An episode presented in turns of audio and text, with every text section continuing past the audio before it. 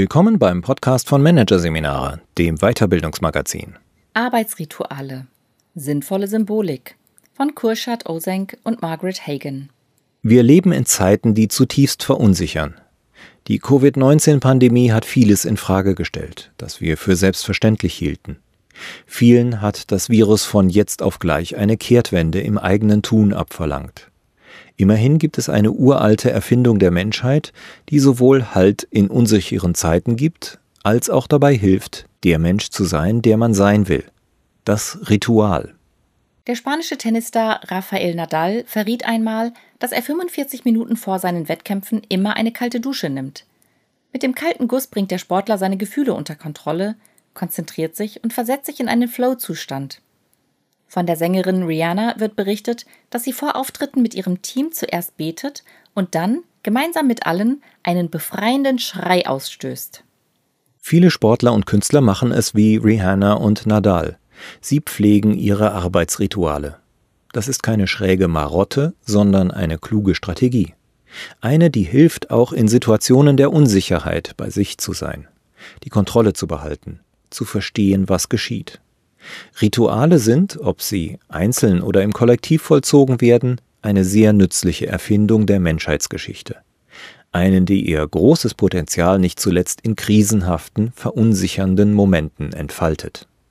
Trotz ihres haltgebenden Charakters darf man Rituale allerdings nicht mit Gewohnheiten und Routinen verwechseln.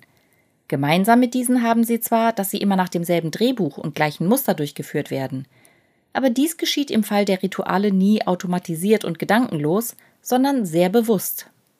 Zudem sind Rituale von einem bestimmten Symbolismus durchzogen. Es sind Handlungen, die einem Augenblick Bedeutung verleihen. Sie werten einen durchschnittlichen zu einem eindrücklichen, aufgeladenen Moment auf. Führt ein Mensch, führt eine Gruppe ein Ritual aus, dann weiß er bzw. sie, es geht gerade etwas Besonderes vor sich. Rituale müssen allerdings weder spirituell noch großartig sein. Es gibt ein Kontinuum verschiedener Intensitäten und Häufigkeiten. Manche Rituale sind sehr kurz und werden häufig durchgeführt. Sie entfalten keine besonders große Intensität. Andere sind dramatisch und aufwendig und finden nur selten statt, so wie die Abschlussfeier an der Universität oder eine Taufe. Gerade diese Rituale haben meist sehr genau festgelegte Abläufe. Sie enthalten eine Vielzahl einzelner formeller Handlungen, Riten und vermitteln das Gefühl eines einmaligen Erlebnisses, das etwas markiert, oft den Übergang von einem Lebensabschnitt in den nächsten. Bestimmte körperliche Bewegungen, der Einsatz symbolischer Gegenstände, spezifischer Worte oder festgelegter Handlungssequenzen, all das unterstreicht in einem Ritual, dass etwas vor sich geht, das eine besondere Bedeutung hat. Die Körperlichkeit spielt dabei eine nicht geringe Rolle. Psychologen fanden heraus, dass die starke Wirkung, die Rituale auf Menschen haben, vor allem darauf beruht, dass Rituale das Körperliche mit dem Mentalen verbinden und beides regulieren. Auch im Arbeitsleben können Rituale positive Wirkungen entfalten, auf der Ebene des Einzelnen wie auch der der Organisation. Der Wert von Ritualen liegt auf der organisationalen Ebene vor allem in der Konkretisierung abstrakter Ziele, Werte und Identitäten – ein gutes Ritual nimmt die unsichtbaren Werte und Überzeugungen einer Gruppe als Ausgangspunkt und verwandelt diese in sichtbare, interaktive, lebendige, beobachtbare und fühlbare Praktiken. Es erzählt eine Geschichte, die den Menschen hilft, einen Sinn in den Geschehnissen zu erkennen und größere Zusammenhänge wahrzunehmen. Doch auch darüber hinaus haben Rituale viele positive soziale und psychologische, individuelle und kollektive Wirkungen, die sich im Arbeitsleben nutzen lassen. In zahlreichen Studien konnte beispielsweise nicht nur festgestellt werden, dass Rituale ein Gefühl von Zufriedenheit und Kontrolle vermitteln und in Phasen der Unsicherheit nachweislich stressreduzierend wirken. Rituale können auch die Motivation steigern und vor allem gemeinschaftsstärkend und identitätsstiftend wirken. Einzelpersonen, aber auch Unternehmen profitieren von Ritualen gerade dann, wenn sie Veränderungen erleben oder diese selbst anstreben. Wenn sie sich also in eine neue gewünschte Richtung entwickeln müssen bzw. wollen. Durch Willenserklärungen klappt das selten. Schon gar nicht lässt sich die Kultur einer Organisation durch Weisungen des Managements verändern. Selbst groß angelegte Change-Vorhaben mit Workshops, Teamcoachings und anderen Maßnahmen haben oft nicht den Erfolg, den man sich von ihnen erhofft. Erfolgversprechender ist es dagegen, neues Handeln erstens von unten zu entwickeln und es zweitens in kleinen konkreten Schritten in der alltäglichen Arbeitspraxis zu verankern. Dabei können Rituale eine Hilfe sein, weil sie schon per Definition konkretes Verhalten implizieren. Rituale helfen uns, so zu handeln, wie wir es anstreben. Sie unterstützen uns dabei, der Mensch zu sein, der wir sein wollen. Im heutigen Arbeitsleben heißt das oft kreativ, leistungsstark, teamfähig, gut im Umgang mit Konflikten, resilient und auch fähig, mit schwierigen Übergängen und Transformationen umzugehen. Doch was zeichnet ein gutes Arbeitsritual aus? Nick Hobson Sozialpsychologe und Neurologe an der University of Toronto, der zum Thema geforscht hat, ist überzeugt, die besten Rituale sind jene, die spontan als Reaktion auf eine Herausforderung entstehen und erst mit der Zeit eine formellere Form erhalten. Das heißt, Rituale wachsen vor allem organisch. Sie entstehen, wenn Menschen sich um ein gemeinsames Ziel oder eine Identität versammeln. Es geht daher vor allem darum, sie geschehen bzw. selbst entstehen zu lassen. Wer allerdings darauf achtet, einer Organisation oder einem Team ein Ritual nicht von außen überzustülpen, sondern dieses gemeinschaftlich aus einem Bedarf heraus zu entwickeln, kann das Ritualdesign auch etwas systematischer angehen. Wir selbst haben in den vergangenen Jahren zusammen mit verschiedenen staatlichen und unternehmerischen Partnern an der D-School in Stanford immer wieder Kurse über die Gestaltung von Ritualen durchgeführt. Für die Entwicklung und Etablierung eines guten Rituals braucht es nach unserer Erfahrung zwei Blickwinkel. Den eines Anthropologen und den eines Designers. Den Blickwinkel eines Anthropologen einzunehmen bedeutet, möglichst vorurteilsfrei den Status quo aufzunehmen. Was passiert im Arbeitsalltag? Was sagen die Menschen? Welcher höhere Sinn, welche tiefere Bedeutung scheint auf? Welche Werte, Überzeugungen und Ziele liegen all dem wohl zugrunde? Hier braucht es unbedingt auch einen angstfreien Raum, in dem sich alle Beteiligten offen austauschen können.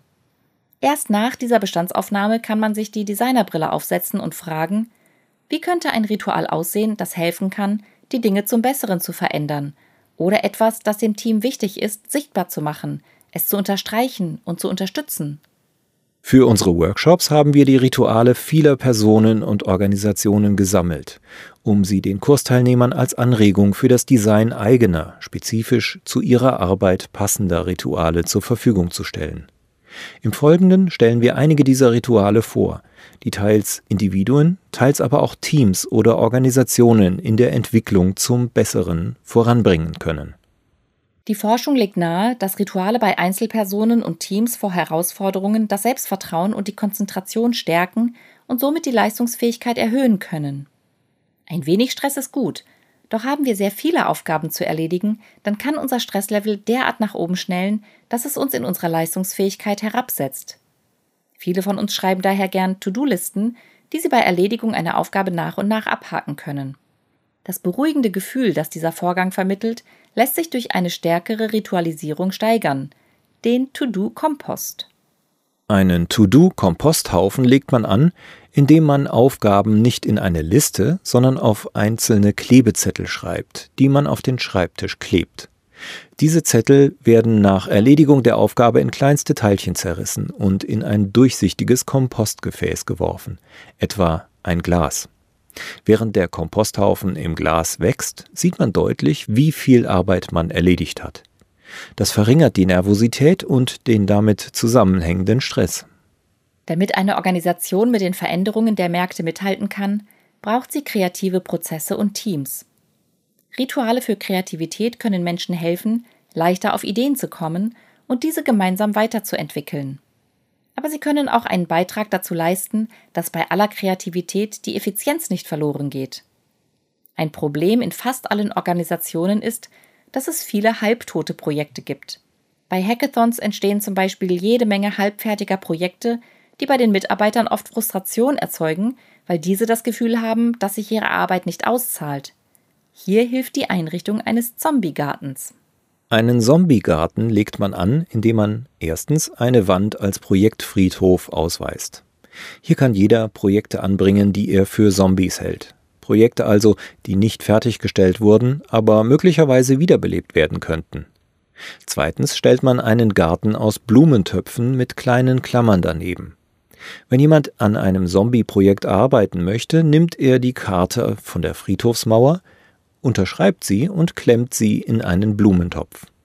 Schafft er es, das Projekt abzuschließen, bekommt er eine Pflanze. Die Karte wird dann zerrissen und in die Erde gelegt. Die Pflanze bleibt im Garten und wird nach dem Projekt benannt. Projektkarten, die länger als einen Monat an der Friedhofsmauer hängen bleiben, werden dagegen offiziell für tot erklärt und abgenommen. Durch das Ritual, das die Zombies sichtbar macht, werden die Menschen dazu angeregt, etwas zu unternehmen. Es kann zum Beispiel sein, dass Teams das Potenzial in früheren Zombie-Projekten erkennen. Oder es wird klar mit den Dingen abgeschlossen. Eine solche Hygiene hilft einer Organisation dabei, ihre begrenzten Ressourcen entschiedener einzusetzen.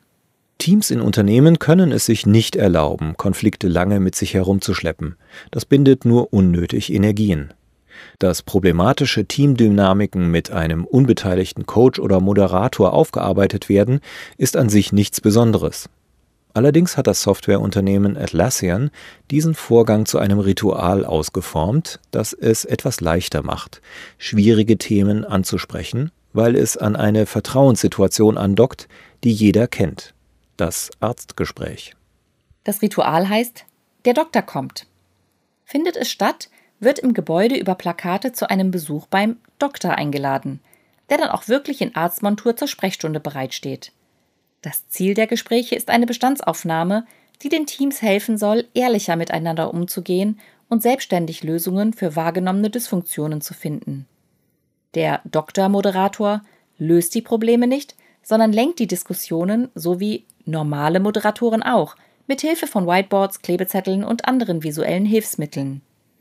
Er gleicht den Celebrity-Status der Alphas oder Teamleiter aus, die das Gespräch nicht dominieren dürfen, und sorgt dafür, dass auch stille, introvertierte Personen einbezogen werden. Das Ritual lässt sich anpassen und in den Unternehmensalltag einpassen, etwa als regelmäßig stattfindendes Quartalsevent.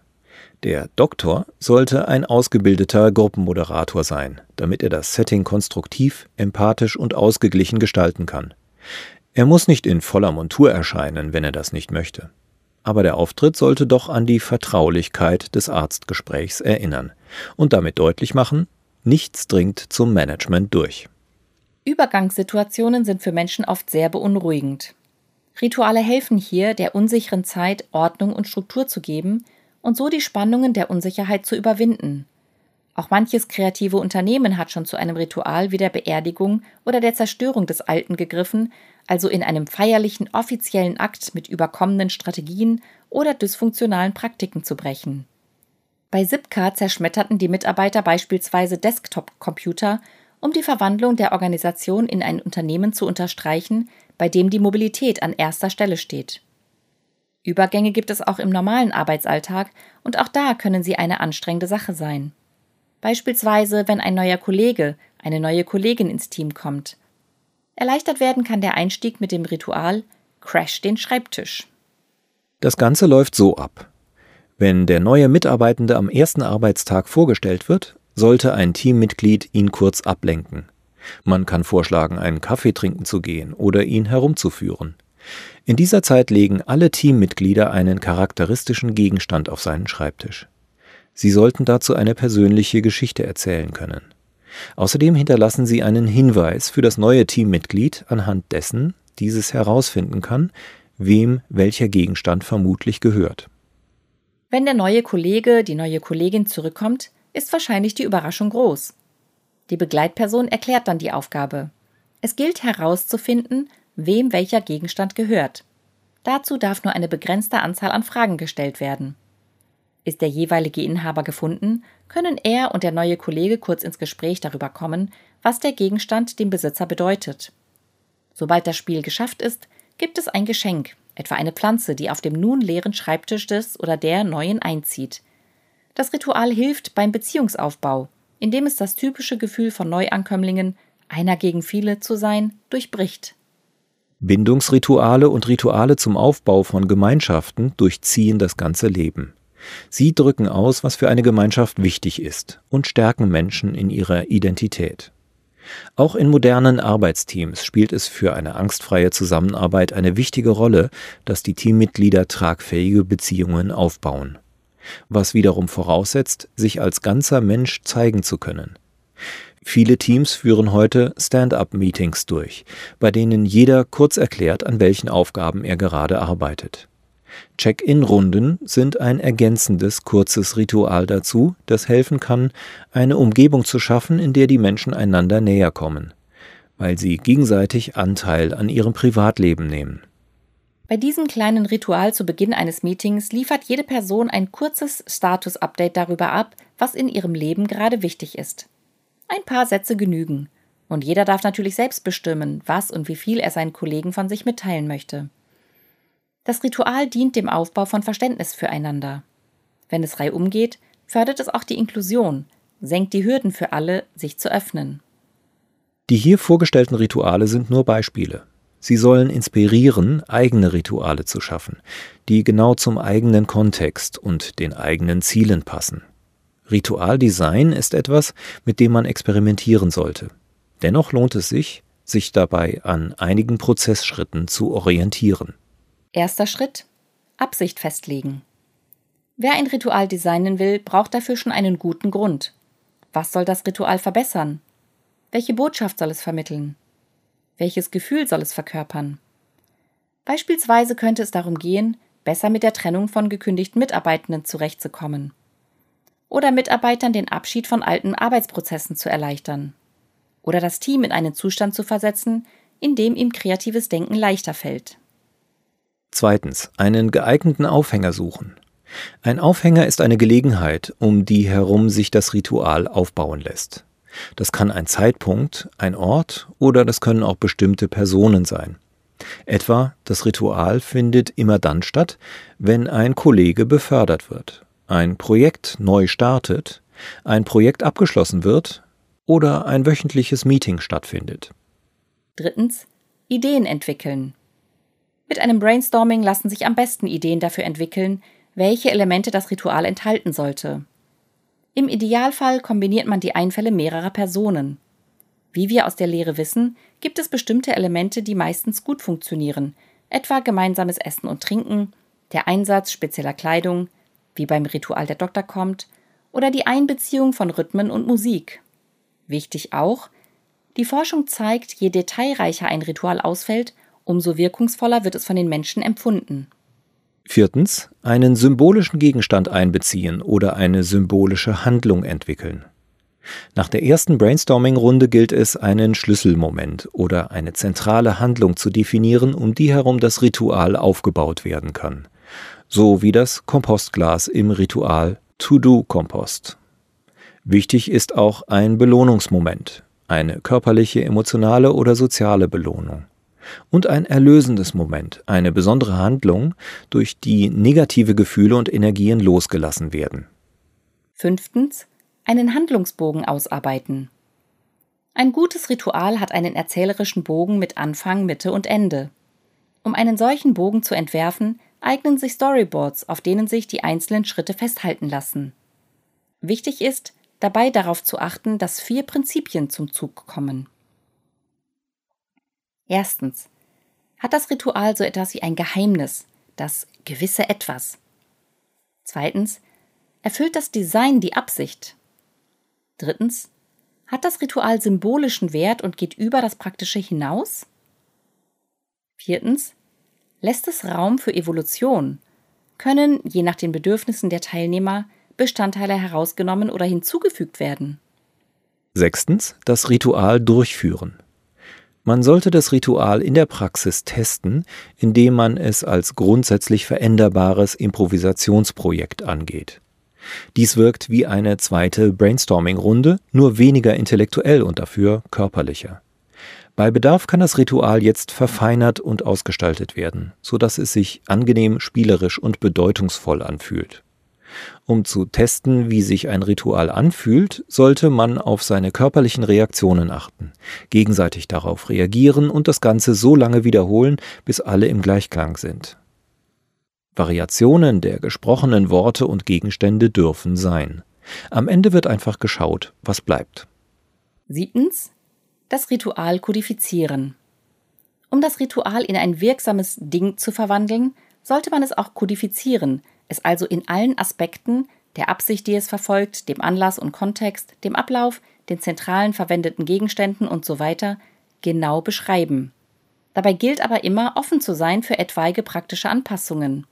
Es ist ein Experiment. Und selbst wenn es in der Originalform letztlich doch nicht gut funktioniert, kann es möglicherweise verbessert werden, sodass es für das Team oder die Organisation bestens passt. Der Artikel ist ein Ghostwriting auf Basis des Buches Arbeitsrituale 50 Wege für mehr Kreativität, bessere Teamarbeit und größere Leistungen. Erschienen im Wiley Verlag.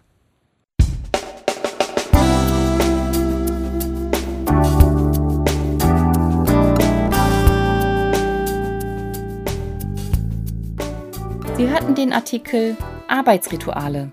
Sinnvolle Symbolik von Kurshad Osenk und Margaret Hagen. Aus der Ausgabe September 2020 von Managerseminare, produziert von Voiceletter. Weitere Podcasts aus der aktuellen Ausgabe behandeln die Themen Krisenbewältigung nach Art der Polynesier. Sei dein eigener Kompass. Und Führen in der Krise. Crashkurs in Empathie. Weitere interessante Inhalte finden Sie auf der Homepage unter managerseminare.de und im Newsblog unter managerseminare.de/blog.